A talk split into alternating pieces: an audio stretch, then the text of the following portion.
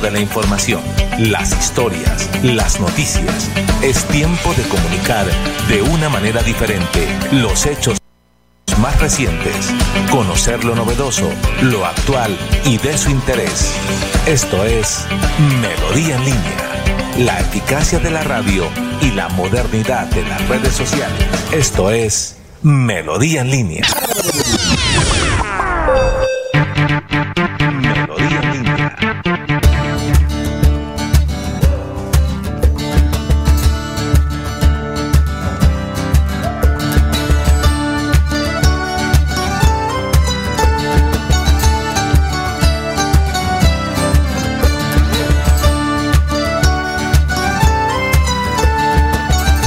Muy buenos días, buenos días, buenos días para todos. Gracias a Dios. Hoy es martes, una semana cortica. 7 de la mañana, un minuto de hoy martes 23 de mayo. Martes 23 de mayo.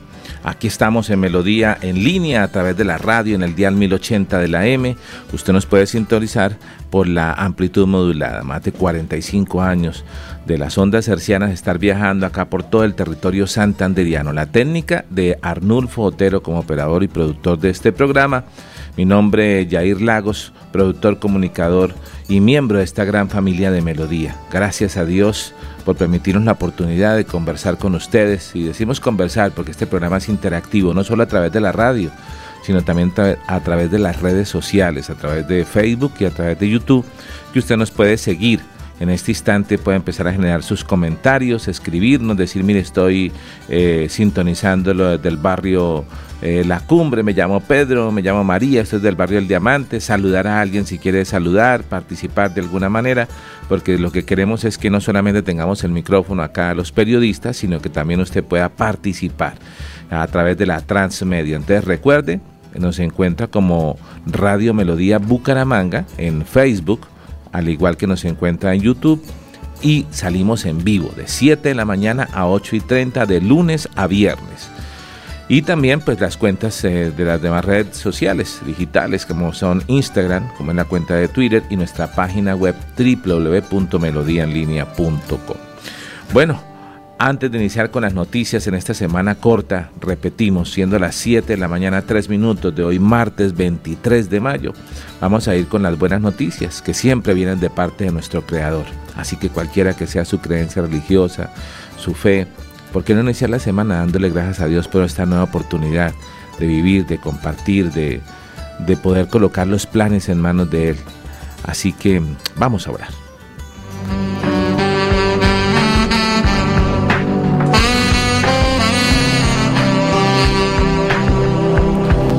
Amado Dios, gracias por este día.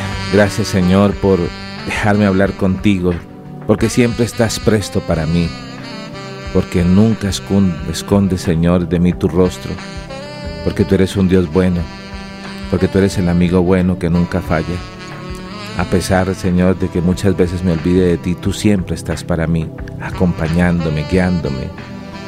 Hoy quiero reconocerte como mi Señor, como mi Salvador pedirte que entres en mi corazón, que hagas de mí una nueva persona, que cuides mi mejor tesoro, mi familia. Oramos por cada padre, madre, hijo, hija, esposa, esposo. Guarda la familia, Señor. Te entregamos nuestros proyectos, nuestros planes, aún nuestros problemas y dificultades. En el nombre de tu amado Hijo Jesús, Señor, te hemos orado. Amén y amén.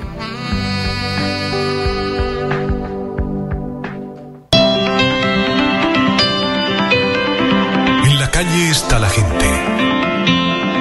En la calle están las noticias. En la calle está la radio. Donde la ciudad vive, donde la ciudad se mueve, se producen las noticias y ahí está nuestra radio. Melodía en la calle, al lado de la gente. Melodía en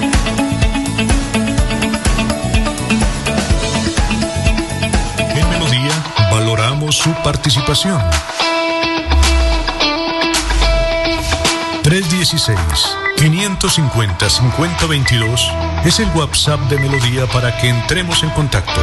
Envíenos videos o fotografías de las noticias de su comunidad y las publicaremos en nuestros medios digitales. 316-550-5022. El WhatsApp de Melodía para destacar su voz. Que nunca, Santander nos necesita a todos. Es tiempo de unirnos con voluntad de servicio, de participar directamente en el departamento que queremos y construir juntos una propuesta que nos represente. Es tiempo de firmar por Santander. Éxito total. Las escuelas culturales de liderazgo ambiental ECLAS llegaron a niños y jóvenes de Bucaramanga y su área metropolitana. 65 graduados. Se formaron en pintura, dibujo y fotografía, incentivando el respeto por la naturaleza a través del conocimiento, el arte y la cultura. Aprendizaje en el mejor escenario natural. El Jardín Botánico, Eloy Valenzuela. Educación para la conservación del medio ambiente. CDMB, Juan Carlos Reyes Nova, director general. Si te encantan las ofertas, Somos es para ti. Un programa de crédito y beneficios.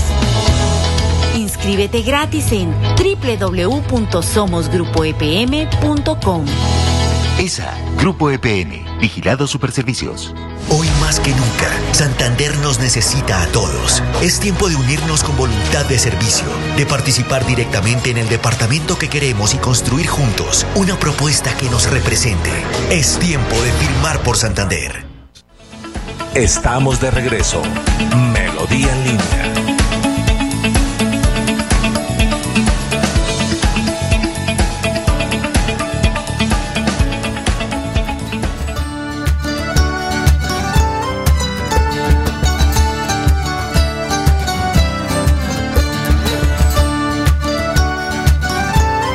Regresamos a Melodía en línea. Aquí estamos para compartir con todos ustedes a esta hora de la mañana. Son las 7 de la mañana, 7 minutos de hoy, martes 23 de mayo. Usted ya puede escribir, saludarnos, compartir con nosotros. Vamos a ver. Ah, pero caramba, no nos estamos viendo todavía.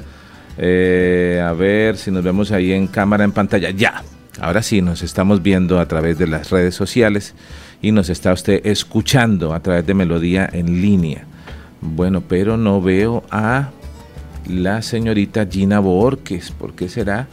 Eh, no le veo su cámara.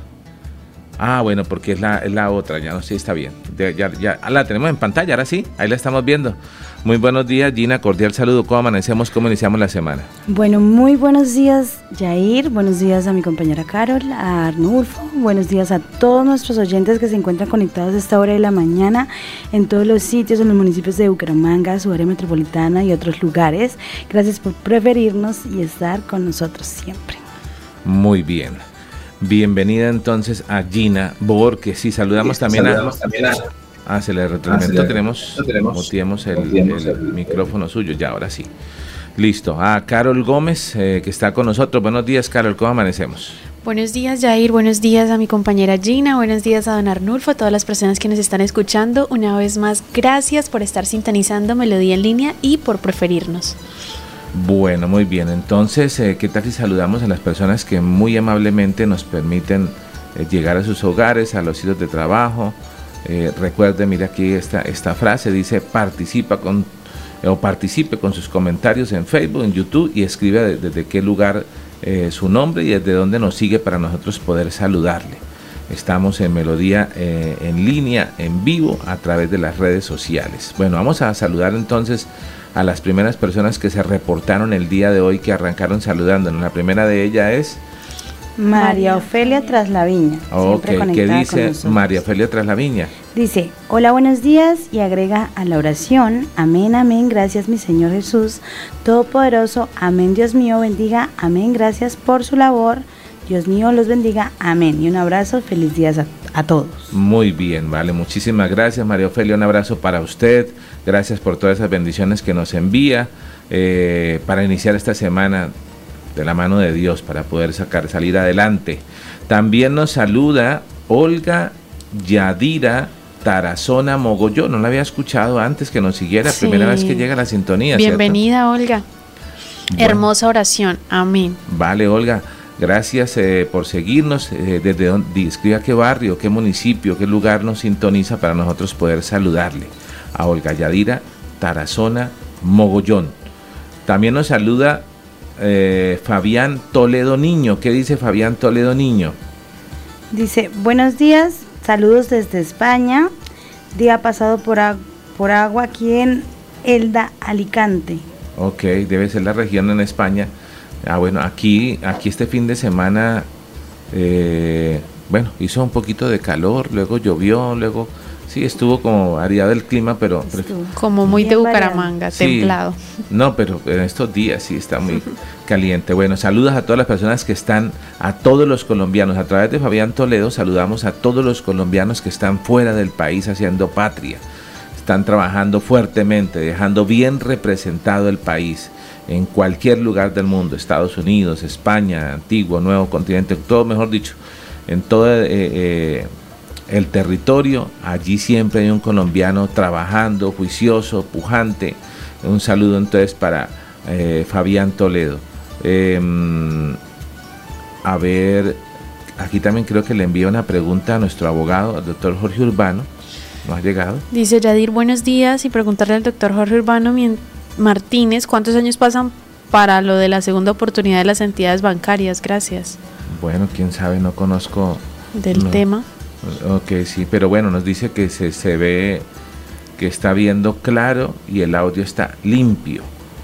Bueno, muy bien. ¿Quién más nos saluda? Aider Pino. Buenos días Bucaramanga y bendiciones para todos, nos muy dice Aider Pino. Muy buenos días a Aider que nos sintoniza desde Florida Blanca, un abogado que también nos sigue. Eh, bueno, Pablo Apóstol también reporta sintonía a esta hora de la mañana. Buenos días, Jair Arnulfo, doctor Julio, doctor Urbano. Estamos cansados con el POT que permite se instalen en bares, en cualquier sitio. ¿Para qué carajo elegir concejales? Así comenzó cuadro, así ah. comenzó Cuadrapicha desde Videcuesta. Bueno, muy bien, desde Videcuesta, Pablo Apóstol habla del Plan de Ordenamiento Territorial, el POT que es el que permite en el uso de suelo, que dicen ahí, bueno, es que esto es para comidas que es lo que pasa con muchos, disfrazan el tema, entonces un tema gastronómico, algo de para comidas, lo vuelven realmente después de bebidas embriagantes y se forman líos, peleas, discusiones, la gente no sabe, como dirían en, España, son mala copa, entonces eh, después de beber vienen todas las dificultades, los problemas, porque pues no, no, eh, y la gente, no, si normalmente es un, lugar residencial, lo que hacen es que se forman entornos eh, poco decentes, eh, o seguros para las personas que habitan en el sector. Y ahí dice, por eso nosotros acá siempre tratamos eh, de hablar de que usted debe generar una cultura política, tratamos de invitar a alguien que haya colocado su nombre, que sea aspirante, que sea precandidato para que usted escuche las propuestas, para que le vea la cara, a ver si le cree, porque hay gente que usted pasa en las elecciones y usted ni siquiera les vio la cara, uno dice, lo ve en un afiche, pero no tuvo la oportunidad de verlo. Entonces acá queremos tener ese diálogo y hablar de política muchas veces. Hoy tenemos un invitado precisamente para hablar de política. Estará con nosotros eh, el aspirante, el precandidato Horacio José Serpa, quien es, ah, repetimos, precandidato a la alcaldía de Bucaramanga, para dialogar con él eh, pasadas las 7.30 de la mañana. Muy bien, a ver, ¿a quién más tenemos? Eh, Angeli. ¿Angeli qué? Carrillo. Carrillo. dice, buen día y desde dónde nos sintoniza. A ver, aquí le vamos a colocar. Dice desde Bucaramanga en Villarreal. En Villarreal. Ay, caramba, ¿dónde queda Villarreal? ¿Será para Real de Minas? No sé, Jair. Angeli, ¿en qué parte queda Villarreal? ¿Puedes escribirnos a través de los comentarios?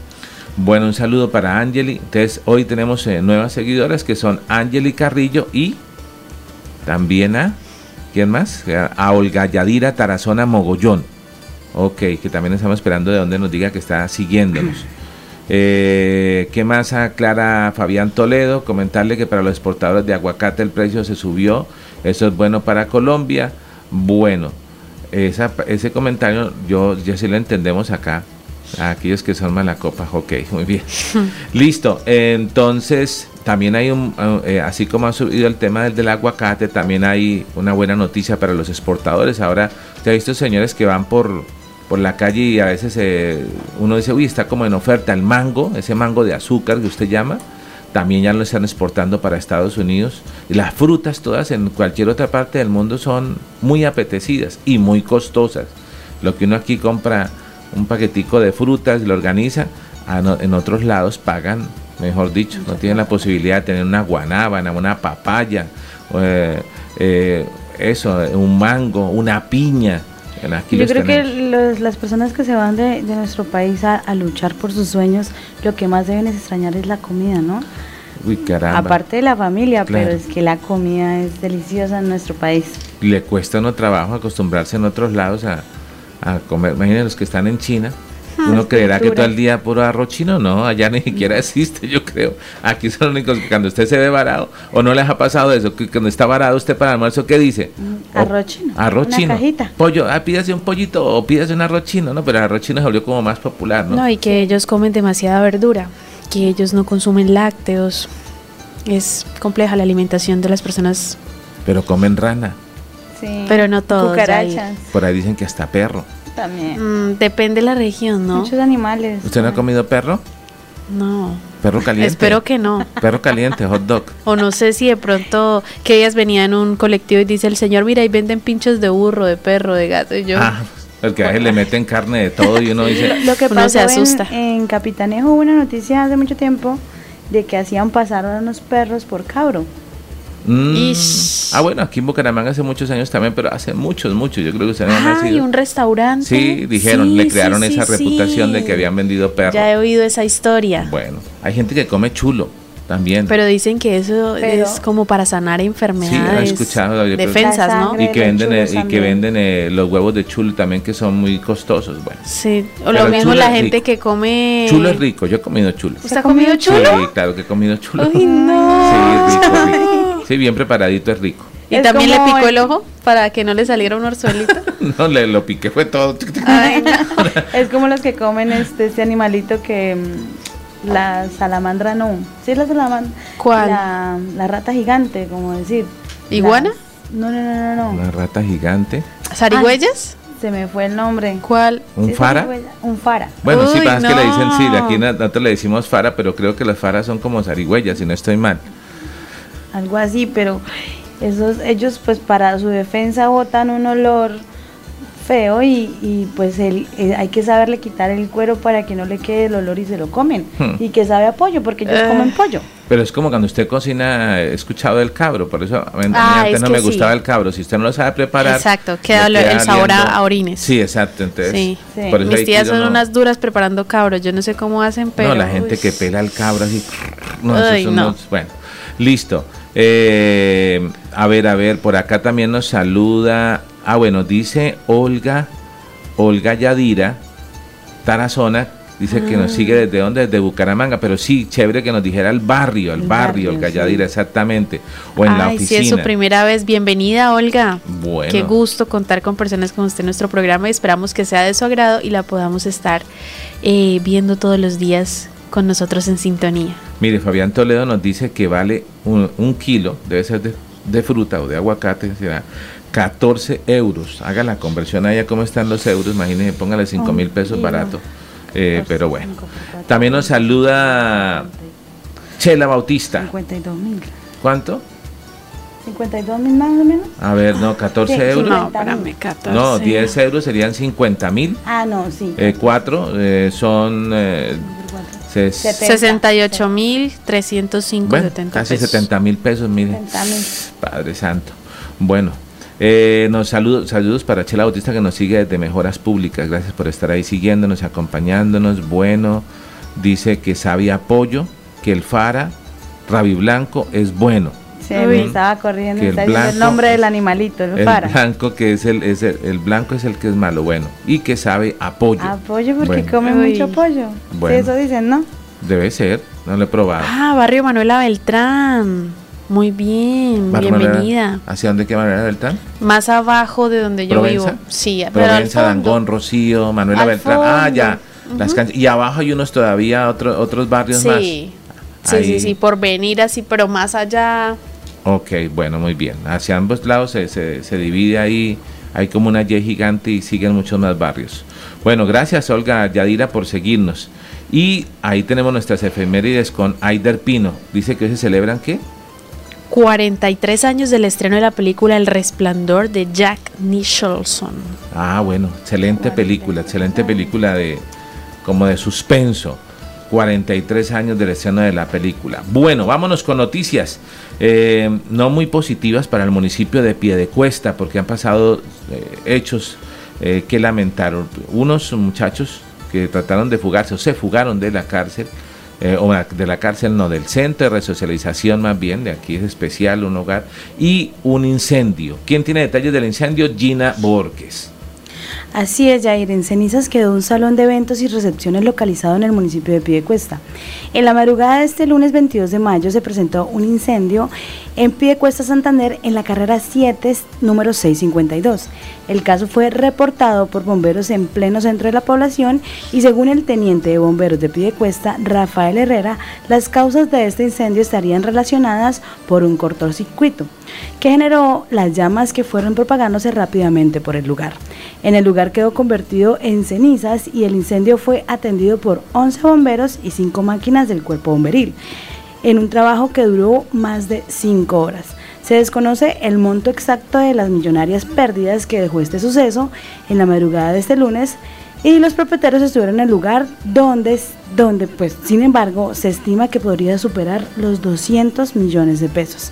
Mesas, cristalería, sillas, candelabros, manteles, flores, techos, utensilios de, de, cocina, paredes y todo tipo de elementos que se utiliza para las empresas prestadoras de servicios de eventos de matrimonio, 15 años, grados, cumpleaños, en fin, cualquier fiesta o reunión de familia o grupos sociales fueron consumidos por las llamas este lunes festivo en Piedecuesta, Santander.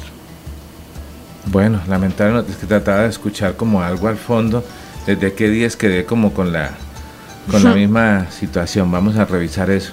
Porque escucho. Como si fuera un. No, escuchaba algo como, como una música, una cortina, pero que no es la nuestra, algo ahí al fondo. Bueno, muy raro. Eh, el tema del incendio en Piedecuesta, lamentable, en un salón de eventos. Sí, señor, un salón de eventos. Pero bueno, afortunadamente eh, estaba, no, no, no hay vidas que lamentar. Eh, también situación que lamentable que se, se, presenta para las personas o los familiares de estas personas que se, se, fugaron, los menores de edad de, de, allí, donde hace poco también no hubo, allí creo que esta vez fueron cuatro. Sí. Y la vez pasada... 190 internos hicieron la revuelta la vez pasada, esta vez fueron cuatro. Pero estos cuatro sí se fugaron pero ya los... ¿Qué detalles tenemos entonces?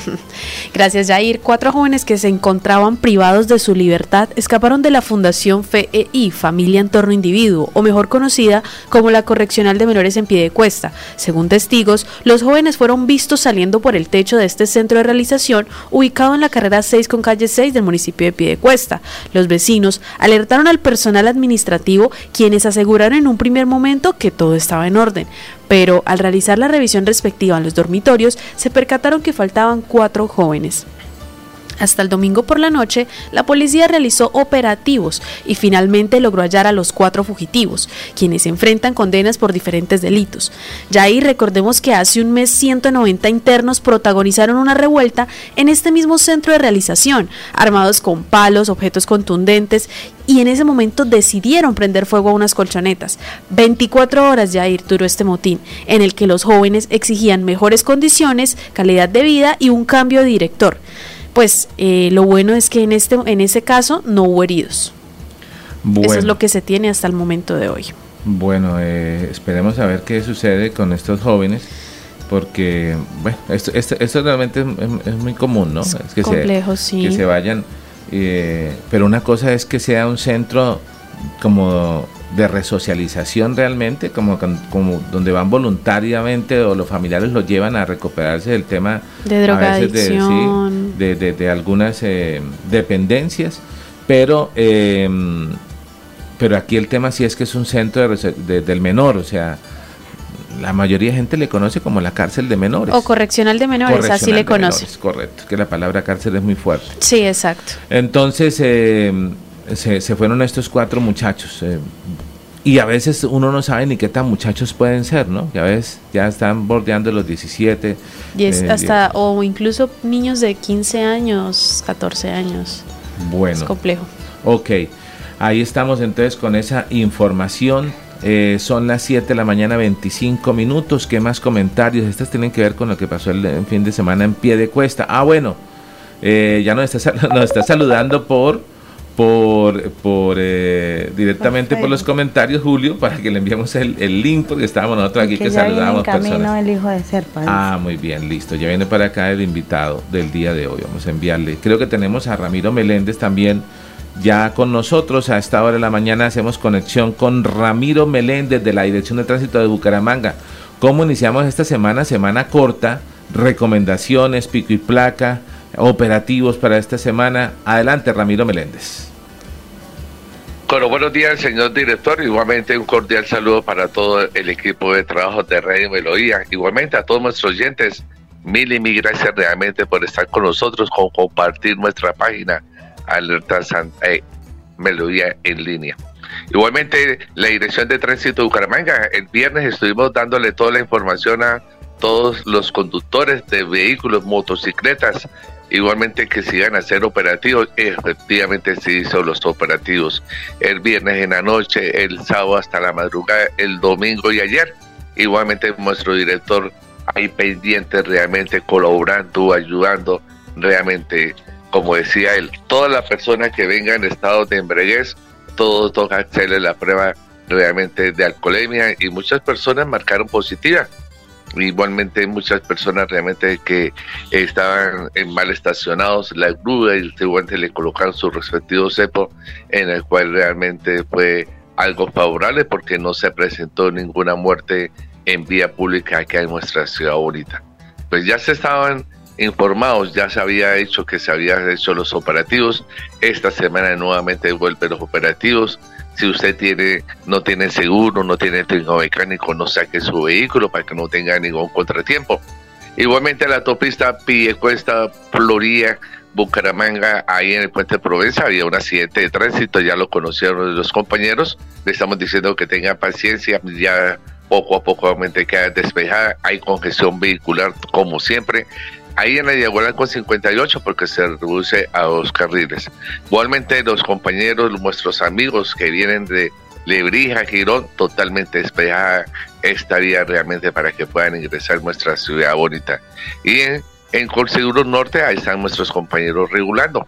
Hoy le estamos recordando el pico y placa, hoy le estamos diciendo que le corresponde a 5 y 6, pues muchas personas que están equivocando. Piensa que hoy estamos al lunes y hoy estamos a martes, mayo 23, para que no saquen su vehículo, no lo vayan a sancionar. Igualmente el servicio público, uno y dos, uno y dos servicios públicos que están descansando en el día de hoy. Igualmente estamos en los operativos recuperando el espacio público, ahí en todas las plazas de mercados, se hicieron controles a la entrada de todos los colegios de la universidad, especialmente calle estudiantes, ahí no pueden parquear ninguna motocicleta, ningún estudiante, porque ahí todos los colegios y las unidades alquilaron unos parqueaderos totalmente gratis. Entonces, evite que le coloquen un cepo, evite que lo lleven para la dirección de tránsito su Panamanga, igualmente su motocicleta, utilicemos los parqueaderos. Entre todos tenemos un compromiso porque todos somos actores y queremos realmente que ahí sea despejado porque van muchos juventud, igualmente muchos niños, igualmente van muchos adultos mayores que también transitan por ese lugar en el cual se está recuperando el espacio público. La recomendación de hoy es que realmente las personas que lo sancionaron, que fueron bastantes, a las 7 de la mañana comienza el curso, ahora son dos horas, tampoco llegue, colocar su huella y tampoco termine, eh, ahí tiene que colocar dos huellas que viene digital igualmente viene el tiempo, o sea que tiene que durar dos horas. A las 9 de la mañana nuevamente otro curso y a las 12 del día otro curso realmente por parte de la Dirección de Tránsito de Bucaramanga para que hagan el respectivo descuento del 50% y pueda sacar sus vehículos, pueda solucionar realmente los que los sancionaron, los todos esos infractores ahí en la Dirección de Tránsito de Bucaramanga. Rápido, ágil. Y la Dirección de Tránsito de Bucaramanga está prestando jornada continua de las 7 a 4 de la tarde. Entonces, para que ustedes realmente puedan hacer sus diligencias, el traspaso, igualmente renovar sus licencias al mediodía. Los dejo con toda la información, con todo este mejor equipo periodístico y con nuestro director, Jair Lagos. Ramiro, muchísimas gracias. No sé si tenga el retorno para preguntarle, también creo que le escuché algo. De, ah, bueno, eh, Ramiro, eh, en el tema de la renovación de licencia ya estamos como en la línea límite. Hoy es, hoy o sea, casi en menos de un mes ya se termina el tiempo que se le ha dado o se nos ha dado a todos los ciudadanos para renovar el, pase. Eh, hay, ¿Hay alguna... ¿Hay alguna recomendación? ¿Cuál es la viabilidad para que sea ágil y uno pueda hacerlo allí en tránsito? Sí, excelente pregunta. La Dirección de Tránsito de Bucaramanga aumentó su personal ahí en licencias, rápido y oportuno. Ustedes saben que ahora nos toca pasar por un centro de reconocimiento de conductores, exámenes clínicos y médicos. Ahí tan pronto usted lo tengan, va la Dirección de Tránsito de Bucaramanga, ahí se está gastando 10 minuticos, porque ahí le estamos prestando el servicio a todas las personas que necesitan, especialmente las motocicletas que para el próximo mes tenemos que estar todos realmente esas licencias de conducción vigentes. La recomendación, si usted tiene comparendos, si de pronto usted vendió un vehículo, acérquese personalmente. Usted puede ir a ejecuciones fiscales, pueden mirar, pueden hacer su acuerdo de pago si tiene comparendos. Igualmente, si usted vendió un vehículo ahí en motores, ahí realmente pues, habla realmente con nuestro director Fabio Araque, ya le colabora, ya le ayuda lo importante realmente es que cuando usted vaya a vender un vehículo, una motocicleta, hagan el tres pasos para no tener ningún contratiempo. Hay muchas personas que prestan sus vehículos. Igualmente le estamos diciendo que eh, usted se acerca personalmente al segundo piso de discusiones fiscales y le puede pasar los comparendos a la cédula a las personas que le prestó su vehículo, su motocicleta, para que usted pueda sacar su licencia de conducción. Eso es lo que quiere la Dirección de Tránsito de Bucaramanga que todos realmente estemos al día con sus seguros, con sus técnicos mecánicos, igualmente que tenga ahí su licencia de conducción. Las personas que tienen sus vehículos matriculados en otra ciudad le están dando un año para que pueda transitar en Pico y Placa en nuestra ciudad bonita totalmente gratis. Y eso realmente porque es que hay mucho vehículo de otra ciudad, especialmente Villa Rosario. Esto significa que hay mucha congestión vehicular y queremos que Bucaramanga realmente ya no daba esto porque las vidas son muy estrechas, nos faltan más compañeros en la vía pública, mm, nos falta más cultura vial, e igualmente los actores viales como motos, motocicletas y peatonales, tenemos que acostumbrarnos que los peatones tienen que transitar por las zonas autorizadas y por la andén. Y las motos y vehículos, por favor, no los parques la andén porque es una calzada realmente que lo van a sancionar. Un accidente de tránsito ahí va a tener problemas jurídicos, los van a sancionar y los van a movilizar. Es un compromiso de cada uno de nosotros por querer a nuestra querida Bucaramanga. Vamos a utilizar los parqueaderos, vamos a hacer realmente lo más ejemplar, porque uno tiene que ponerse en condición de todas las personas, especialmente a los adultos mayores que tienen que transitar por la calle y ahí los van a atropellar. Igualmente, hay muchas personas que piensan que compitar compitar realmente una persona, realmente no, si él está transitando por una zona peatonal, él puede transitar despacio, tranquilo, porque hay muchas personas, especialmente que están en sus cirugías, que tienen un experimento físico, igualmente los vehículos, ahí están los semáforos, hay muchos accidentes este fin de semana, señor director, que no respetaron el semáforo en plena luz roja y ahí se produjo muchos accidentes con lesionados y ahí van a tener problemas jurídicos y penales. Por no esperar un segundo, dos segundos que se demora el semáforo acá en nuestra ciudad bonita. Por eso es que a esta hora estamos regulando plan de entrada de nuestra ciudad bonita sin ninguna novedad señor director. Bueno, Ramiro, muchas gracias por este informe completísimo de la Dirección de Tránsito de Bucaramanga, las recomendaciones, importantísimo el tema de la licencia para que estemos todos al día. Y bueno, complementar un poco esas recomendaciones que nos hace Ramiro, porque efectivamente este fin de semana se presentaron cinco accidentes, esas personas murieron, bueno, cinco accidentes no, cinco personas que murieron en accidentes de tránsito en las vías de Santander, eh, Girón, Lebrija, Suaita, en Landazuri. Entonces hay que tener en cuenta todo el tema de movilidad. Eh, era un puente, eh, recordemos que este año tiene muchas, muchas festividades, eran los dos puentes que nos quedan de mayo, pero junio creo que viene similar, con dos puentes. ¿no? Si usted extrañó este puente, dijo no hice nada de este puente, viene ahorita el 2 de junio, para que, se, para que usted esté tranquilo y vuelva a planear. Entonces mucha gente salió de viaje eh, hubo una movilidad bastante masiva de carros por las troncales de Santander en este puente festivo. Se habla de una cifra que superó los 100.000 automotores por las vías en el departamento. Eh, hubo, se habla de 12 accidentes de tránsito que causaron varias muertes. Eh, así lo reportó por lo menos el mayor comandante operativo de la policía de Santander. y bueno, ha asegurado que uno de los eh, accidentes más graves se, se, sucedió en la ruta Bucaramanga-Bogotá a la altura del municipio de Suaita, donde una pareja que se movilizaba en una motocicleta fue arrollada por un carro fantasma. ¿Mm? Ese, ese, ya hace rato no escuchaba ese término, ¿no? Que esos vehículos que van a toda velocidad no paran porque hoy en día queda toda la evidencia. ¿Sí? Y se los llevan, no. Eh, pues nos informan un momentico que está en un trancón trancones de Bucaramanga. Ah, no ha llegado nuestro invitado, pero envió un delegado que ya viene para acá, que, está medio. Ah, eso es normal, eh, Geni. Perfecto, al menos ya sabemos que viene en camino. Eh, también nos dice, en este accidente, eh, dos personas murieron en el lugar de los hechos. también hubo otro accidente en la vía Landazuri que comunica Cimitarra. Una motocicleta también arrolló a un menor de edad, murió en el lugar allí del accidente. En Girón también una persona que se movilizaba en una motocicleta colisionó con un separador eh, de la carretera también falleció y en Lebrija un carro se fue por un abismo con tres personas eh, en su interior donde una mujer perdió la vida y dos personas más resultaron heridas. Y ahora que hablamos de todos estos accidentes de tránsito de personas desaparecidas, nada que aparecen los niños, ¿no? Eh, Jair, incluso eh, ayer estaba revisando que hay nuevas especulaciones. Nos demos el contexto de, nada que aparecen los niños de que San José del Guaviare, la avioneta que se cayó en la selva del Guaviare.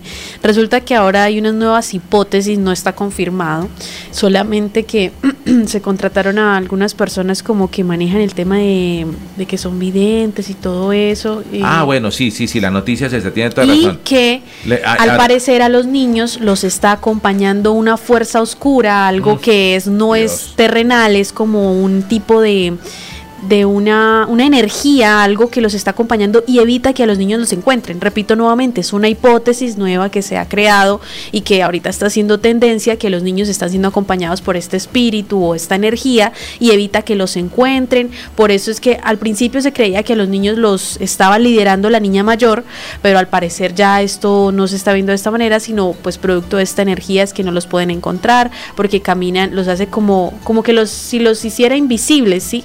A las búsquedas que están haciendo pues el ejército en compañía pues de todas las entidades correspondientes. Bueno, sabemos que eh, por parte del, gobierno eh, de presidencia se dice que está utilizando todo el, tema de inteligencia militar, de ubicación satelital para tratar de hacer unos trazados y lograr eh, saber supuestamente por dónde fueron los niños. Pero por otra parte está esa, esa, esa hipótesis que ustedes manejan, que es un tema de como ancestral, de unos ritos eh, que se están haciendo en el lugar para que de alguna forma pues los, los, niños aparezcan. Recordemos que igual las selvas son lugares que tienen muchísimos años, ¿no? Entonces también se albergan grandes historias, anécdotas y pues entonces, esta es, esto es lo que se sabe hasta el momento, Jair. Bueno, esperemos a ver. Vamos a saludar a esta hora de la mañana, 7 de la mañana, 38 minutos. Ya creo que vemos acá virtualmente a Julio Acelas, que está con nosotros. Julio, cordial saludo, muy buenos días. ¿Cómo amanecemos? Jair, buen día a las compañeras. Bien. Habrá un fin de semana que los periodistas no lleguen a hablar de accidentes de tránsito, de trancones, pero esa tesis de nuestra compañera Carol, de una fuerza sobrenatural que acompaña a los niños, eso me parece lo más poético del mundo. Produce risa, pero es muy poético. Pues es lo pero súmele otra hipótesis. Señor. Que veo, a mí me da la impresión que es la más, desafortunadamente la más aterrizada. Es que esa zona está infestada de jaguares y tigres. Fin del comunicado. eh, Julio, es lo, que, se sabe hasta el momento, o sea, por eso repito nuevamente, simplemente es una hipótesis. Sí, claro, pero no, pues sí, por ahí como, como, el meme que usted envía, como el meme que usted envía, Julio, que dice hay la datos. Selva es la selva. Julio, como el meme que usted envía que dice que hay datos y hay que darlos. Lo que sucede es que eh, recordemos que estos niños pertenecen a pueblos indígenas, que hay mucho en la región.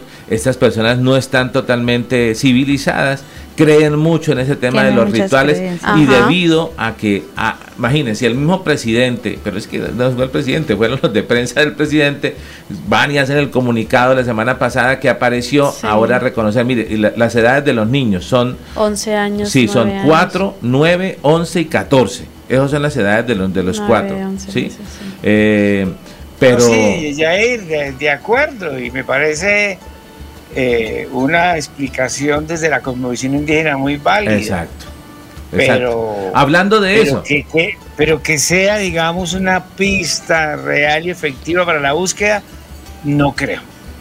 Bueno, mire, eh, mire, aquí tengo los nombres. Dice en el puesto de a los tigres y a los jaguares. Claro. Eso está lleno de tigres total, y jaguares. Total. Y también hay noticias que han matado unos jaguares. Bueno, pero por allá no. Pero sí han matado jaguares en otras partes del país. También, también estaba como, como noticias generales. Pero mire, allí en el lugar, en San José del Guaviare, se, organizó un puesto de mando unificado, el que llaman el PMU. Eh, mencionando que no hay reportes, no hay pistas, que todo está normal, de, de los niños. Nueve años, Soleni Mucutuy, de cuatro años, Tien Noriel Ronoque Mukutui, de 14 años, que es la que cree que ellos eh, están colocándole fe que sea como la mayorcita que lidera el grupo, que es Leslie Mukutui, y de 11 meses, imagínense un bebé, ¿sí? Eh, de brazos, Christine Neriman Ranoque Mukutui.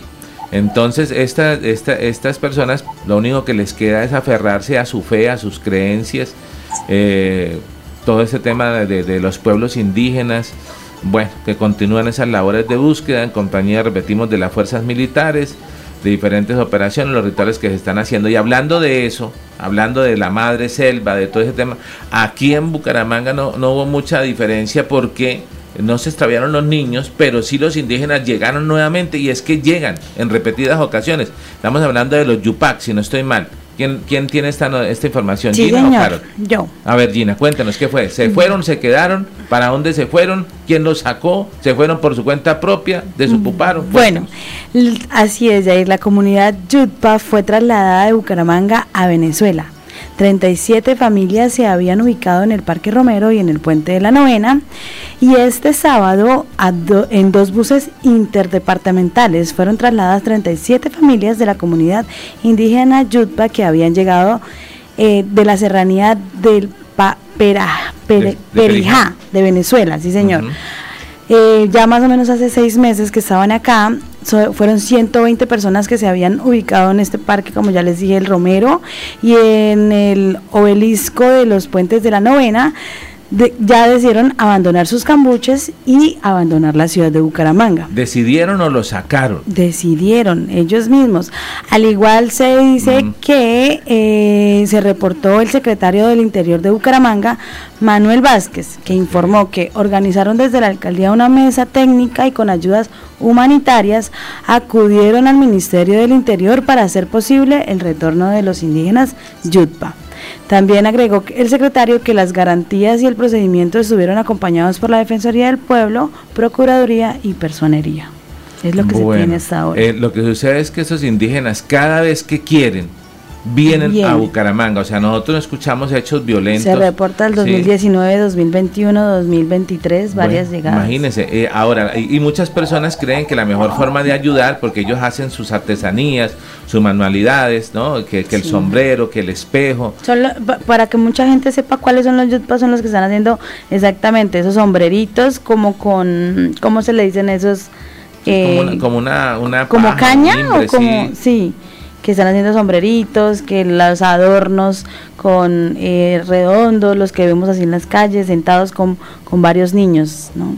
Pero, pero bueno, realmente, em, realmente, ahora, ahí lo que sucede, hace, hace mucho tiempo estamos hablando de esa noticia, em, ya hace muchos años han llegado acá, y no todos son de Venezuela, hay gente también de aquí desde el lugar, eh, y se aprovechan, ¿no? Eso siempre es un manejo ahí delicado para poder sacarlos, para poder llevarlos a, a los lugares, pero cada vez se quieren, vienen, se ubican y ya tienen el lugar como predilecto, el Parque Romero, y se vuelve el tema entonces sus necesidades fisiológicas, donde las hacen. Eh, ahora también fue el obelisco del Puente de la Novena, lugares emblemáticos donde ellos dicen, no, aquí si nos sentamos en este lugar, si nos, quedamos aquí, no, claro, generamos que nos de alguna forma eh, eh, yo siento que hay un tema ahí bastante delicado. Julio, ¿qué piensa usted al respecto como historiador, como politólogo, como ciudadano? No, yo, yo, yo, yo he estudiado un poco el tema. Primero, los indígenas saben como el mico en qué palo trepan. Total.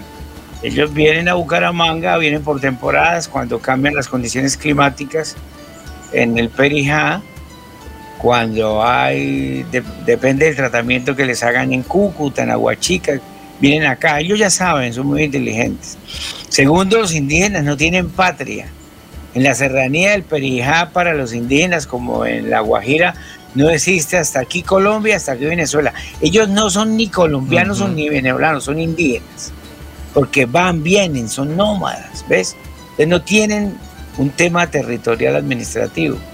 Tres, en mil, en 2000, el año pasado, y el año antepasado habían venido, habían llegado al Parque García Rovira y pues ante la ellos piden dinero, comida y ron.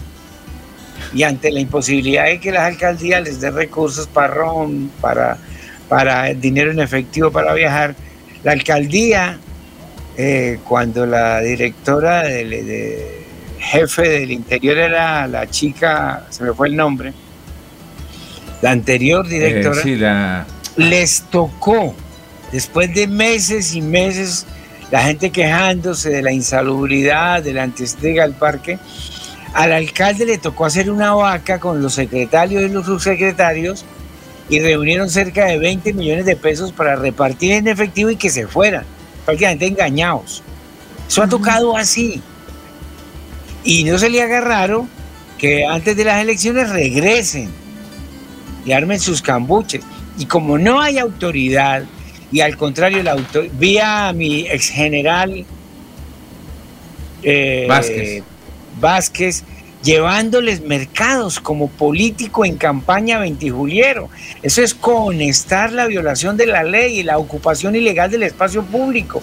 ¿Dónde está la autoridad? Como no hay autoridad, todo el mundo hace lo que quiere. Entonces no pasa igual. Bueno. Eh, me, me da la impresión que les reunieron un dinero, porque a ellos les gusta el dinero en efectivo, ellos no les gusta que les den ayuda ni nada, comida y ron. Reunieron un dinero y, se, lo llevaron, pero en meses los volvemos a tener acá. Eh, ellos eh, saben muy bien el lema de la constitución del Estado Soberano de Santander quien pisa tierra de Santander, Santander ya, ya se sienten santanderianos. Están pidiendo pasaporte, que les den de aquí algún papel, etcétera. Esa deducción, bueno, la primera vez que yo conocí eh, este caso, eh, estaba como periodista del canal TRO, hacía una sección llamada El Lente Nocturno, era el periodista de anoche, y los encontré a una señora de ellas con los niños, y una señora ya casi que en trabajo de parto en la calle, nos dimos la tarea de llamar a una ambulancia, tal. Y sí, eh, cuando tratamos de ayudarla, de decir, ven, vamos a organizar esto para traer unos pañales, para hacer, no, denme la plata, denme la plata, ¿no? ¿Qué tal? Y en medio de lo que podían hacer, pero la plata sí se le entendía que se les diera la plata. Luego encontramos otros en otro, en otro sector, arriba subiendo de la embotelladora de Coca-Cola por el barrio Bucaramanga. ahí fueron el primer lugar donde se asentaron, señor. Es que me dice Horacio sé que si quiere él se conecta, me dice, me preguntó el piso, pues no, no sé si... Pero su delegado estaba acá. Sí. Está acá esperando. Creo que acaba de llegar. Acaba de llegar. Ah, bueno. Ah, bueno. ¿Ya está con nosotros? Sí. Ah. Directo a la yugular. Hacia afuera, hacia afuera puede abrir. Exacto. ¿Ya, ya llegó nuestro invitado? Sí, ya llegó nuestro invitado. Bueno. Entonces estamos hablando precisamente de eso, de los, de los indígenas, de los yucpa, que en, en todo este tema. De, de, la, de la población que ha logrado de alguna forma irse, eh, hablamos de a ver, la cifra exactamente que tenemos acá, el reporte, fueron 37 familias de la comunidad eh, que se fueron, 120 personas que se habían ubicado en el Parque Romero y que, eh, bueno, eh, el tema era bastante preocupante. Pero bueno, para, para, poder saludar a nuestro invitado vamos a ir primero con una nota de José Parra. La tenemos en Telegram, si no estoy mal, mi estimado productor mmm, Arnulfo se nos queda también, que no se nos vaya a quedar llamar, aquí me acaban de enviar el gerente de Unitransa, porque hay una buena noticia, es la implementación de unas rutas para poder organizar todo el tema. Eh, y es que en Bucaramanga hay unas trampas mortales, que son las tapas de, o las, de las cajillas en las alcantarillas en la ciudad. Y José Parra, que es nuestro reportero comunitario, se dio la tarea de ir a, evidenciarla, unas con cables expuestos, eléctricos, otras con diferentes temas. Entonces vamos a ver este reportero comunitario, eh, que siempre agradecemos a José Parra, se da la pela, como decimos aquí en Santander, eh, de ir a hacer este tipo de reportes al lugar, a confrontarlos. Veamos la situación entonces de este reporte que nos envía José Parra Noticias.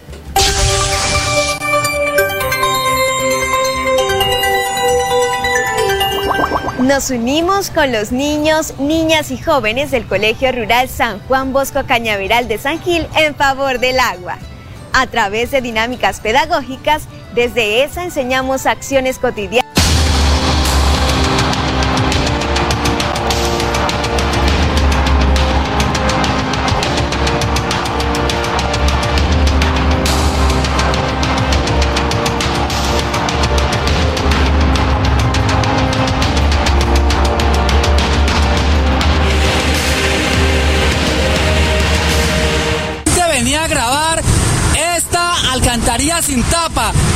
cuando me voy acercando precisamente se asientó un señor, el carro cayó totalmente, su llanta trasera de golpe sobre, la, sobre este hueco. La verdad que es un peligro. Esta mañana me vine a grabarlo porque hoy temprano pasé en una moto y casi caemos en esa, en esa, en esa trampa mortal. Mira cómo pasan las motos muy cerca. estoy haciendo un llamado a todas las autoridades con el propósito de que corrigen este, este hueco que hay aquí en esta, en esta vía. Está muy peligroso. Mi carro acaba de caer y la dirección quedó totalmente destruida. Por favor, es un llamado a las autoridades para que tomen carta en el asunto y eviten accidentes. Yo tengo cuatro llantas, pero si es un vehículo como una moto, es un peligro para la vida y la integridad de la persona que esté conduciendo una moto. Yo les quiero hacer una pregunta que considero muy importante. ¿Es seguro caminar por las calles de Bucaramanga y su área metropolitana? ¿O tan siquiera hacerlo en un vehículo o moto? Definitivamente no. Ya no sabemos qué nos implica más riesgo. Ser víctima de un atraco en cualquiera de sus modalidades o caer en una de las miles de cajillas sin tapa que hay en la ciudad. Las han denunciado suficientemente los noticieros de televisión nacionales. Pero no pasa nada, pero no pasa nada, pero no pasa nada. Hemos visto accidentes de adultos, de niños y hasta de animales, pero pese que la ley establece la obligatoriedad de tomar correctivos oportunamente cuando estas son denunciadas, es evidente que para nada se cumplen. No se les ocurra caminar por los andenes de la autopista que conduce al viaducto García Cadena, donde cada 50 metros hay una trampa de estas esperándole. Igualmente acontece con cualquier calle de barrio.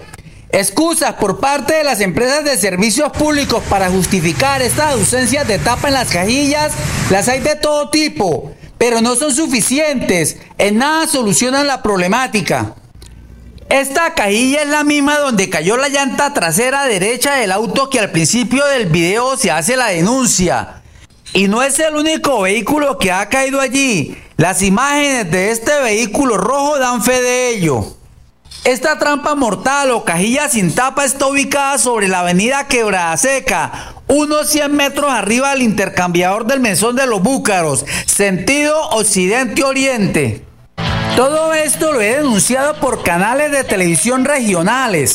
Y no pasa nada, pero les aseguro que pasa una tragedia y verán lo importante que es hacer estas denuncias públicas, pues les trae implicaciones penales y administrativas a las empresas de servicios públicos culpables. Desde las calles de Bucaramanga, este ha sido un informe de denuncia de José Parra Noticias.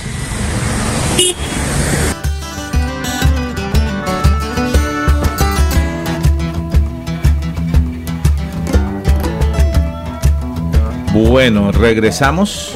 Sí, regresamos. Creo que estamos ahí al aire ya nuevamente conectados. Son las 7 de la mañana, 54 minutos. José Parra, gracias por ser esa voz de los que no tienen voz. Se da la, pela de ir a las calles y denunciar estas trampas mortales eh, que están pasando acá en Bucaramanga. Muy seguido más de lo que parece. Muchas personas conectándose hasta ahora. Ya ha llegado nuestro invitado. Vamos a leer rápidamente los comentarios de las personas que nos han escrito para que, para que, para que no nos queden por fuera. Carol, por favor.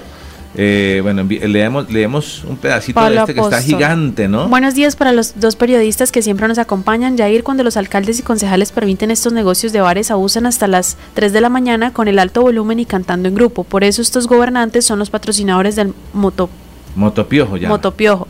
De los delitos nocturnos, el aumento de negocios de extranjeros sin ningún permiso, sin ninguna documentación legal y lo más curioso, todos los dueños de droguerías nos visitan mensualmente. Bonito así, políticos sin vergüenzas. La gente está cansada Opiniones de los políticos. ahí describe, bueno, Lucho por tu risa, un, un, comediante durísimo aquí del departamento de Nadia, ¿qué dice? Feliz amanecer y un saludo a todos los de Melodía en línea. Fabián Toledo que nos sigue desde España, ¿qué dice? Un colombiano con licencia de España puede conducir en Colombia, pregúntele a Ramiro Jair. Ah, bueno, le preguntaremos a de tránsito, yo creería que no. Eh, Álvarez Manuel, ¿qué dice? Feliz día caballero y hermosa señorita, saludos de condominio Hacienda San Miguel, Piedecuesta, clima frío y nublado. Felicitaciones. Muy bien, Medardo Ortiz también nos saluda. ¿Qué dice? Cordial saludo a todos por Florida Blanca. Bienvenidos. ¿Qué dice Aider Pino con respecto al tema de los niños? Parece ser que fueron raptados en la selva por las FARC. Ah, caramba. Eh, Manuel Galvis, ¿qué dice? Feliz inicio de esta corta semana, que sigan los éxitos. Ok, ¿quién más tenemos por acá? Seguidores que nos están escribiendo. Bueno, está disparado el opinómetro hoy. ¿Qué dice Aider Pino sobre el tema de una de las avenidas? Dice subiendo. Subiendo por la avenida Quebrada Seca a la altura del mesón de los bávaros hay dos alcantarillados sin tapa, son mortales. Será de los búcaros. De los búcaros. Bueno, sí, pero de pronto, claro, de, los El autocorrector a veces Ok, sí, listo. Muy bien. Bueno, vamos a recibir a nuestro invitado que ya está, ya leímos todos nuestros comentarios. Eh, vamos a quitarlo aquí de pantalla para poder vernos todos. Horacio José, gracias por estar con nosotros. Mucho trancón acá en Bucaramanga. Esos son los primeros temas que tenemos que dar. Bienvenido, gracias por estar con Melodía en línea. Está conectado Julio Acela, nuestros compañeros acá en la mesa de trabajo. Estamos en vivo a través de las redes sociales.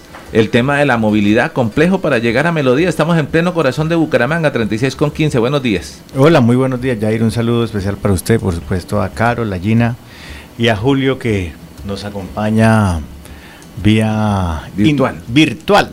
Eh, sí, usted sabe que, los tiempos de desplazamiento, los trancones, eso es un dolor de cabeza todos los días.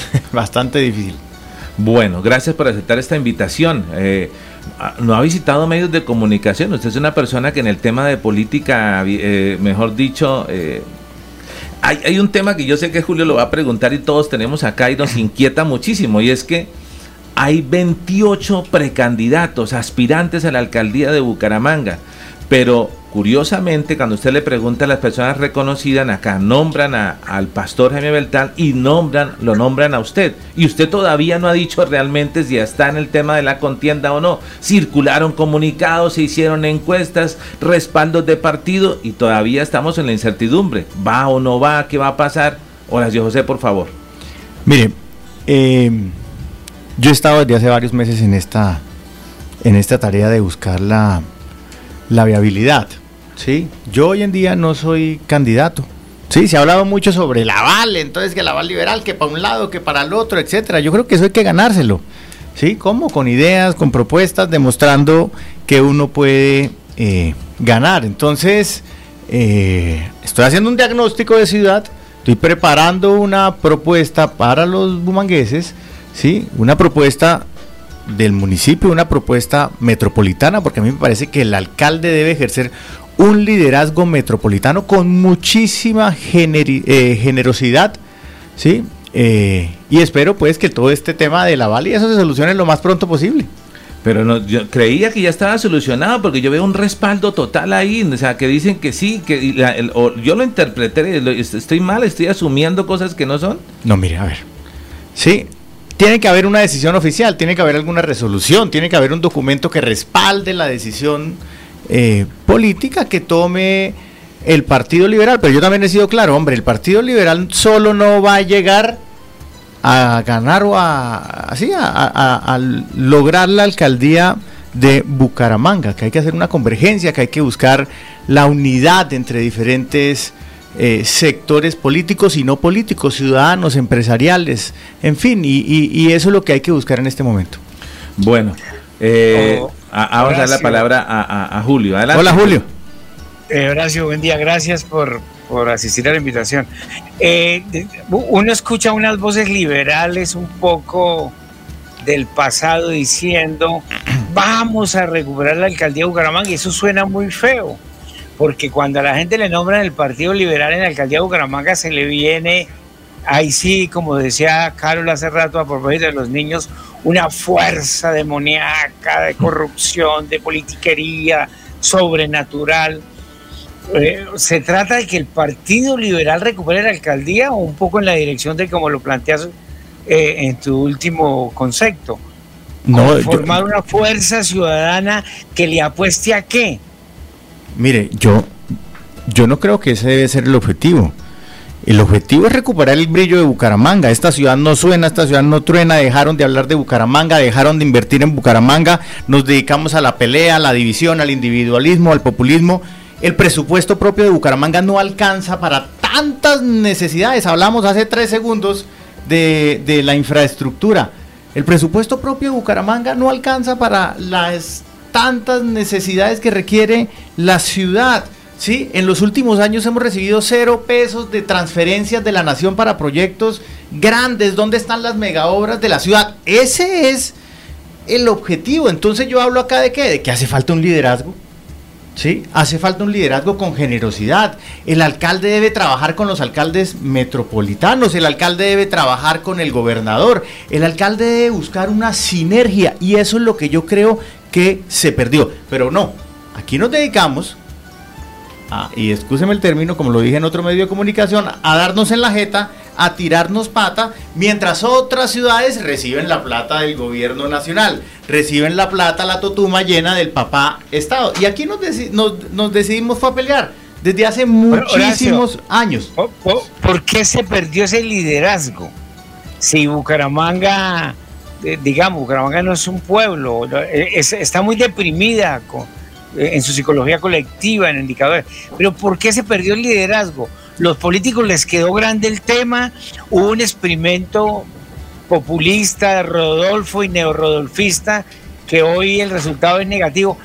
Pues si no fueron los políticos, si no fue el experimento neorrodolfista, ¿Qué? Entonces, ¿dónde está el liderazgo? Mire, acá se gritan. ¿Dónde hay que buscarlo? Acá se gritan, acá se dicen de todo, acá se insultan, ¿sí? Y es poco el trabajo que se hace para recuperar la dignidad, ¿sí? La grandeza de una ciudad que lo tiene absolutamente todo para, para mostrar. ¿Por qué? Porque se perdió el liderazgo. ¿Por qué? Porque nos dedicamos al showman. Yo soy un show cero y entonces yo demuestro a punta de vaciada, a punta de regaños, a punta de gritos, a punta de sangre, a punta de pelear, que soy el chacho y estoy por encima de los demás. Nos falta grandeza. ¿Sí? Nos falta grandeza. Y eso es lo que yo he venido eh, eh, diciéndole a los diferentes amigos. Tenemos semejante ciudad, tenemos semejante potencia, tenemos grandes empresas, tenemos una historia inmensa, empuje de la gente. Bueno, creyámonoslo. ¿Sí? Creyámonoslo. O sea, hay que trabajar para que esta ciudad vuelva a ser grande, darle un revolcón a toda esa política bumanguesa que se llenó de peleitas y de puros efectos especiales y entonces yo soy el, el, que mejor video hace y el que mejor... Eh, eh, el mejor tiktokero, entonces... Tiktokero, etcétera, etcétera. Gente haciendo show diario. Eso no es lo que requiere la ciudad. La ciudad requiere liderazgo con generosidad, sí, porque acá hay que cuadrar unas cosas con Girón, porque acá hay que hablar otras cosas con Florida Blanca, porque acá hay que entablar una relación con pie de cuesta. Y ahí es donde eh, eh, no nos hemos dado cuenta, sí, que lo estamos, que perdimos el foco, perdimos el foco por estar peleando, sí. Es que en Bogotá, usted acá está en el día a día, sí, usted está acá en el día a día, pero en Bogotá, que es donde resuelven los problemas de la plata, Bucaramanga no suena. ¿Cómo hicieron el metro de Medellín? ¿Con plata de dónde? Del Estado. ¿Quiénes pagamos el metro de Medellín? Todos los colombianos. ¿Quiénes van a pagar el metro de Bogotá? Todos los colombianos. La primera y la segunda línea, todos los colombianos. ¿Cuánto tiempo fue concejal usted en Bogotá? Yo fui concejal seis años. ¿Senador de la República? Cuatro años. Entonces, por ese tema, ese panorama nacional, usted dice, necesitamos una voz, necesitamos un ruido que llegue hasta lo nacional para poder que lleguen los recursos acá y no hay apalancamiento, no hay, entonces eh, eh, quizás el mandatario que tenemos sale y mucha gente dice, no, pues el baile a chévere cumbias y toda la cuestión y, y cuando hay decisiones importantes como dejar un empréstito de más de 80 mil millones de pesos para poder salvar supuestamente tres colegios, entonces él se va para un festival y se va para todos lados. Esa es, es la, administración que tenemos, Horacio José. Mire, acerca de eso, ah, Bucaramanga ha estado presente en mi vida desde niño. Sí, yo crecí entre Barranca Bermeja, yo nací en Barranca Bermeja, ¿sí? Y Bucaramanga, mi papá nació y murió en esta, en esta ciudad. Fui a Bogotá, sí, pero jamás me desligué de esta ciudad. Mi abuelita Rosa vivió en el barrio Comuneros, en Terrazas, en la Ciudadela, murió después en, en Florida Blanca, ¿sí?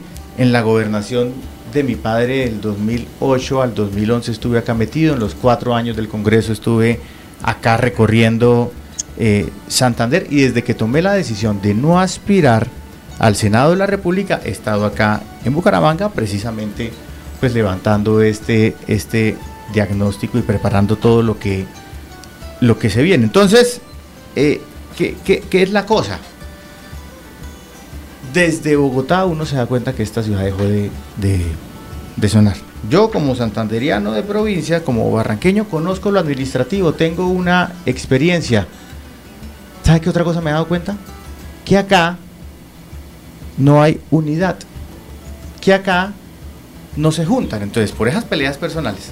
¿sí? Una cosa es que Bucaramanga ya dejó de sonar allá. Y necesitamos traer inversión. Claro. ¿Sí? Dos. Otra cosa, los egos.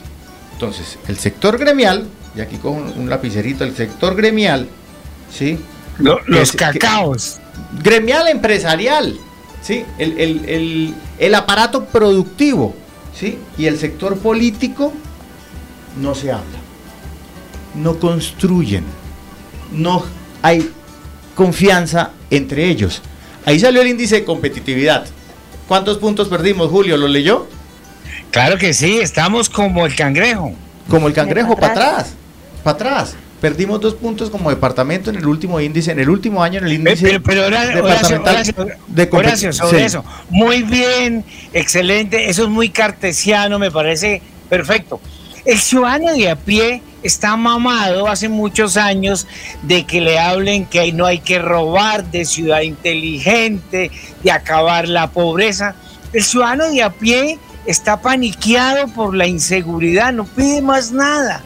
Entonces, muy bien que Horacio José, que conoce el centro, el intermedio, la periferia, plantee conseguir costalados de recursos para la ciudad. Pero el ciudadano de a pie está pidiendo seguridad porque hay microtráfico, lo atracan, el clan del Golfo, balaceras. Ese ciudadano de a pie que no es cartesiano, que piensa con las tripas y es emocional, y, el mantra central en la seguridad, Horacio José, que, que tiene la dimensión macro, holística, ¿qué, qué, qué, qué está pensando ahí, por ejemplo? Mire, yo tengo una primera propuesta que tengo que terminar de, de aterrizar y esa propuesta tiene varias estrategias. ¿Sí? Una, la creación de la Secretaría de Seguridad. ¿Sí? En Bogotá se hizo, yo fui concejal, yo fui ponente de esa creación de la Secretaría de Seguridad y la creamos, triplicamos el presupuesto. ¿Por qué? Porque hay que fortalecer la capacidad instalada. Ahí lo necesito mucho usted, Julio, porque usted es experto en todos estos temas. ¿Para qué la Secretaría? Primero, para unificar información. ¿sí? Yo creo que hay que unificar todas esas cifras que tienen una información dispersa. Dos, analizarlas. ¿sí? Entonces, crear ese centro de análisis o reinventar el observatorio de seguridad del que tanto Julio conoce. ¿Para qué? Para definir, para definir tendencias y patrones del crimen. Tres, que esa seguridad sea la que haga la coordinación interinstitucional con la fiscalía, con las comisarías, con el sistema judicial, en fin, tratar de superar ese cortocircuito que puede haber. Cuatro, la financiación, que administre el fondo cuenta, que consiga recursos de cooperación. Bucaramanga no se han gestionado ningún solo recurso de cooperación. Sí, ahí está Fonsecon en el gobierno nacional. También hay que traer esa dotación de vehículos, motocicletas, etcétera. Entonces, uno, la creación de la Secretaría de Seguridad. Dos, hay que trabajar en la percepción ciudadana. ¿Cómo? Incrementando la favorabilidad en contra del miedo. A esa palabra le cogimos miedo acá en Bucaramanga porque tuvimos un secretario que dijo que el, tema de seguridad solo era una percepción. No, no, no, no, no, no. Sí, hay que vencer e identificar todos estos territorios del miedo. La gente se tiene que sentir acompañada. ¿Cómo? Pues patrullando con drones. La policía tiene que estar en la calle combatiendo el delito, cuidando a la gente. Hay que intervenir las ollas, las ollas de microtráfico y fortalecer el programa de recompensas. Cuatro, también hay que trabajar en la convivencia de los derechos humanos. Entonces, crear unas escuelas de, de convivencia, de respeto a los derechos humanos, mecanismos de resolución de, de conflictos. Mire, y un tema de seguridad pública. Programa de judicialización, tolerancia cero. ¿Qué es esto? Pues asistir a las víctimas con un acompañamiento judicial es decir, que la alcaldía puede hacer algunos convenios con universidades para que esos estudiantes de último año sean los que acompañen a los ciudadanos a interponer las denuncias, porque si no, no va a haber posibilidad de judicializar, ¿sí? Hoy no hay, hoy la denuncia penal no funciona, ¿sí? Entonces, qué bueno que la alcaldía tenga un programa de acompañamiento a las víctimas.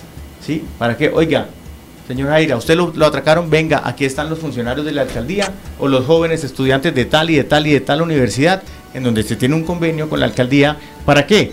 Para que vayamos a denunciar, porque si no hay denuncia, no se pueden atrapar a todos esos delincuentes.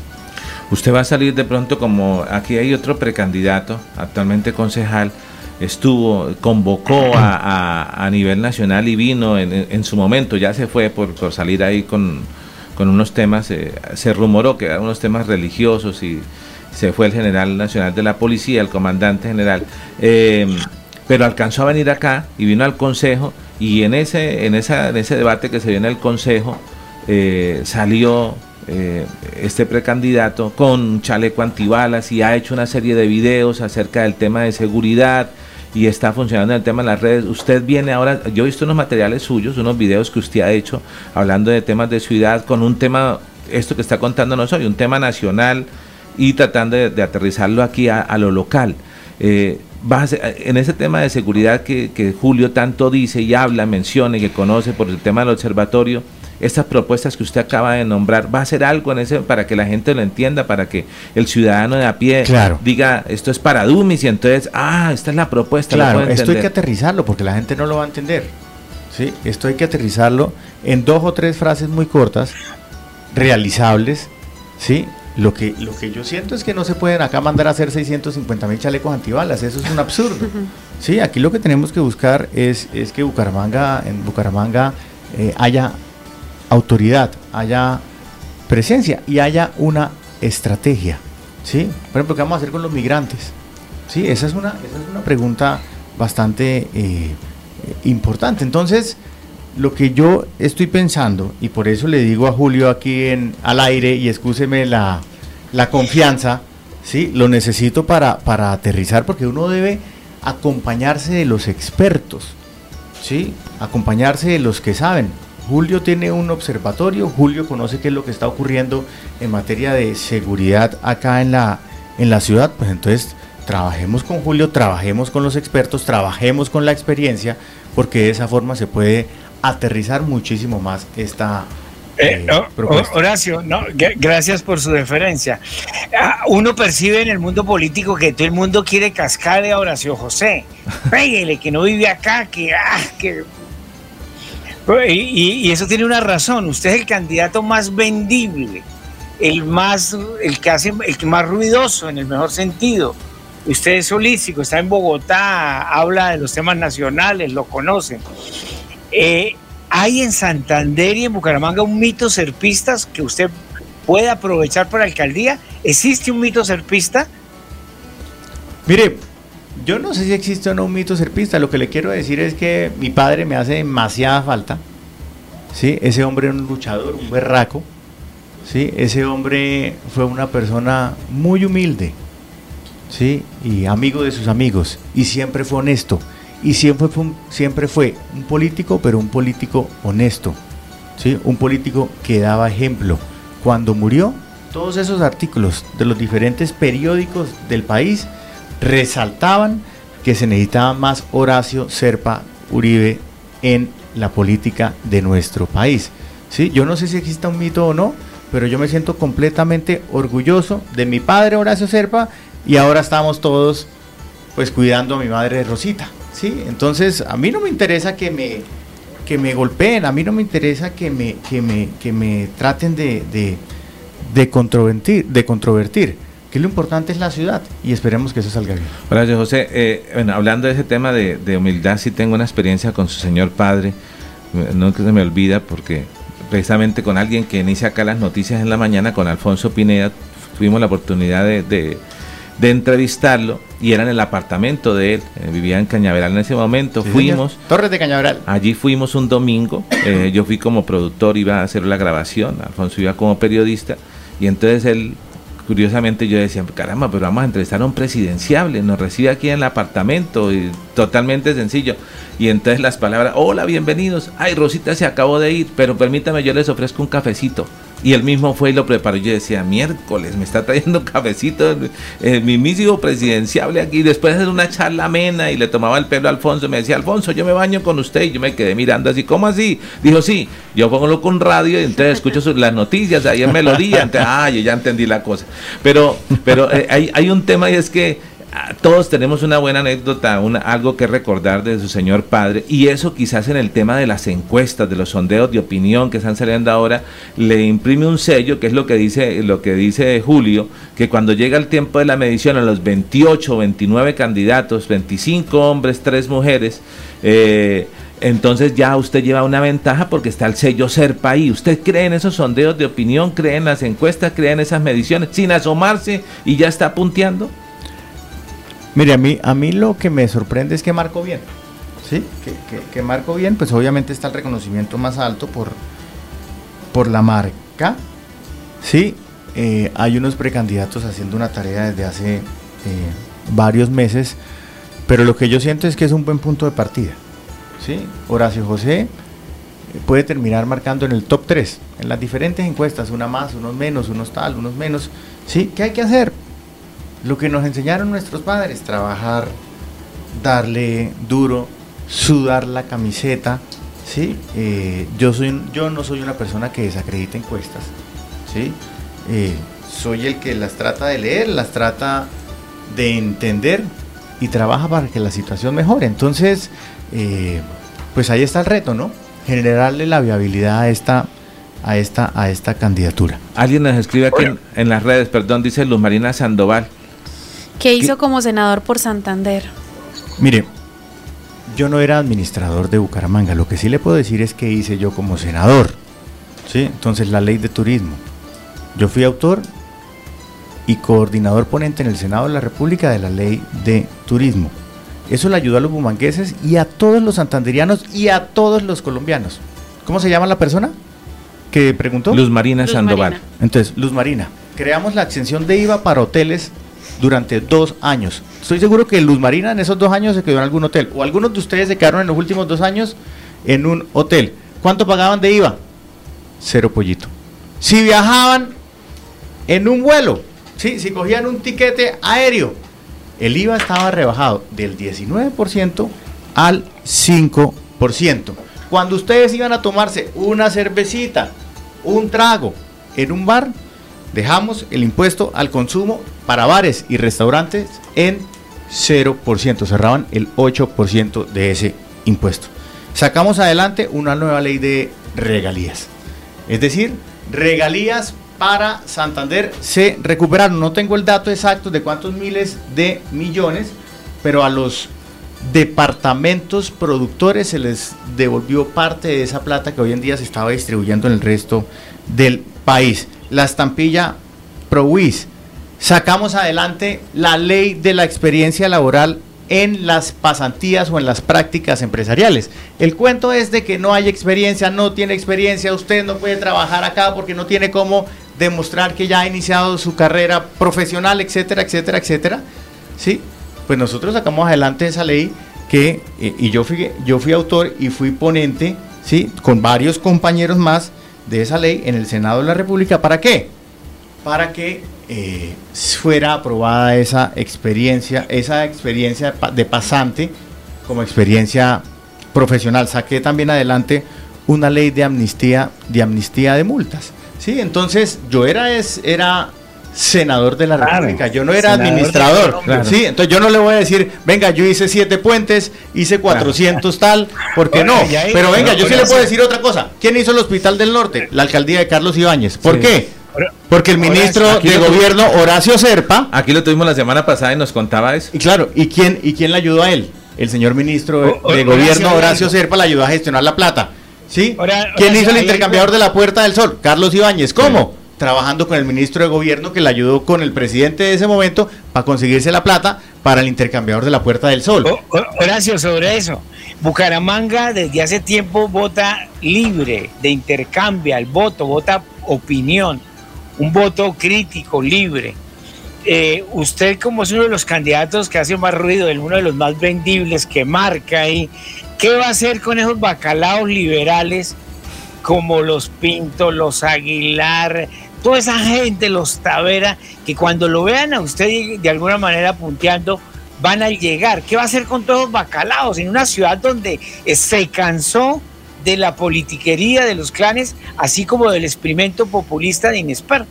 ¿Qué va a hacer? ¿Dónde los va? ¿Qué les va a decir a todos esos locos? Mire, mire, una sencillito. ¿Sí? Primero, una persona que tiene deudas con la justicia no tiene cabida en esta campaña. Dos, hay que hacer es una alianza con la gente, caminar la ciudad. Sí, a mí me han dicho que yo soy el candidato del uno, del otro, de este, de Perencejo, en fin, me han dicho de todo. ¿Sí? Ni siquiera he iniciado campaña. ¿sí? Y me han dicho absolutamente todo. No, hombre, acá lo que hay que hacer es caminar la ciudad, hablar con los comerciantes, hablar con los ciudadanos, demostrarles eh, o mostrarles más bien eh, la experiencia, que sepan que uno es una persona decente. Ah, yo sí soy político de carrera, pero soy un político de carrera honesto. Ese cuentico de que porque soy político soy bandido, no, señores. No, señores, eso no puede ser así. ¿Sí? O es que no hay bandidos en, los diferentes partidos. O es que no hay bandidos en los verdes. O es que no hay bandidos en el pacto. No, señores, acá hay gente honesta, hay gente buena, hay gente que realmente quiere hacer las cosas bien y hay gente no tan buena. ¿Con quién vamos a trabajar? a trabajar, hombre saludando y caminando la ciudad. 8.22 minutos. De, a ver, preguntas de la de nuestras periodistas jóvenes en la mesa de trabajo. Horacio José, ¿cuántos, ¿cuántos años tiene usted? 40 añitos. 40 años. Bueno, a ver, estas niñas tienen 20 y 25. A ver, adelante las periodistas. Yo tendría una pregunta para Horacio. Pues eh, muchas de las noticias que se dieron aquí en Bucaramanga, no sé si conoció algo de, de Cuadraplay. Es, Cuadrapicha, eh, estamos de cariño. como decimos aquí, sí es que, bueno, aparte de la inseguridad, es esa, esa eh, controversia entre los habitantes de cabecera y los comerciantes que trabajan allá con sus, sus lugares donde van a, a repartir o a, tomar o a pasar un rato, y es el ruido y el exceso que se genera después de los tragos.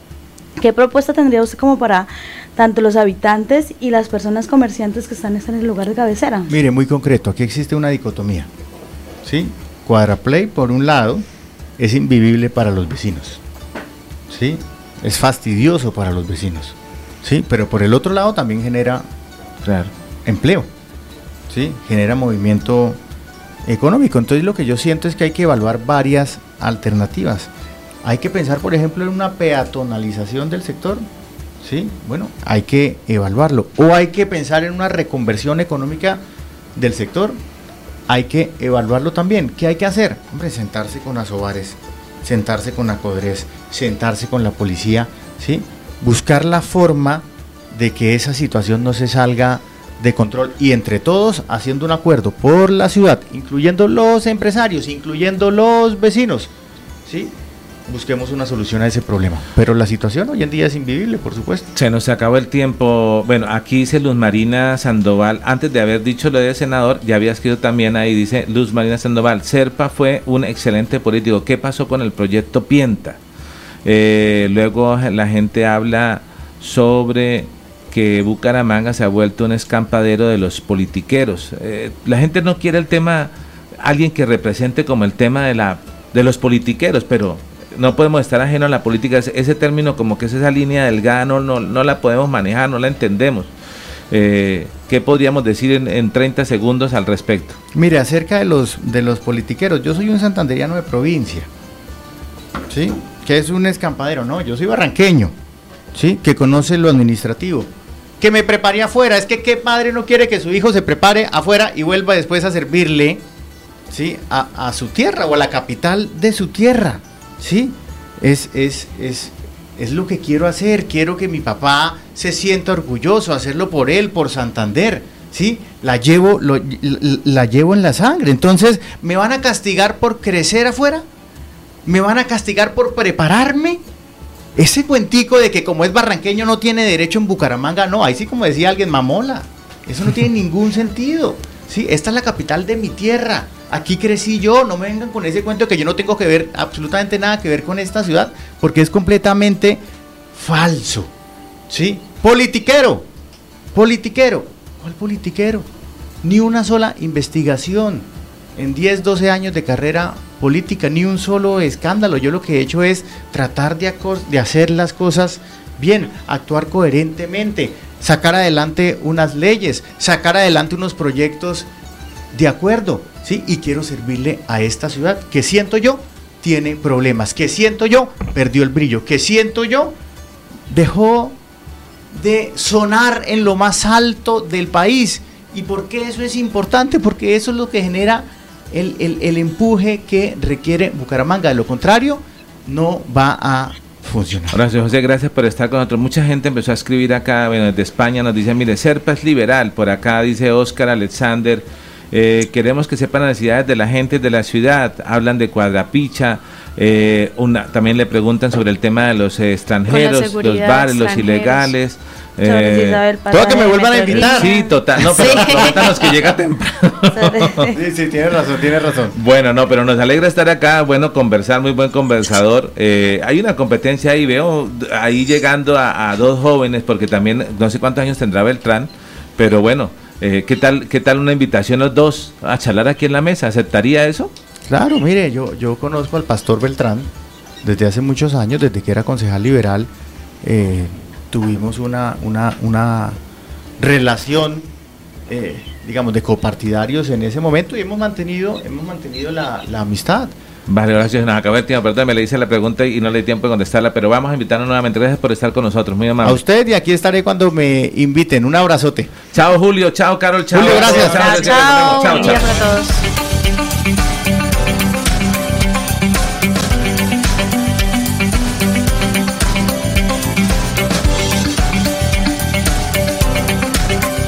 Es momento de la información las historias, las noticias.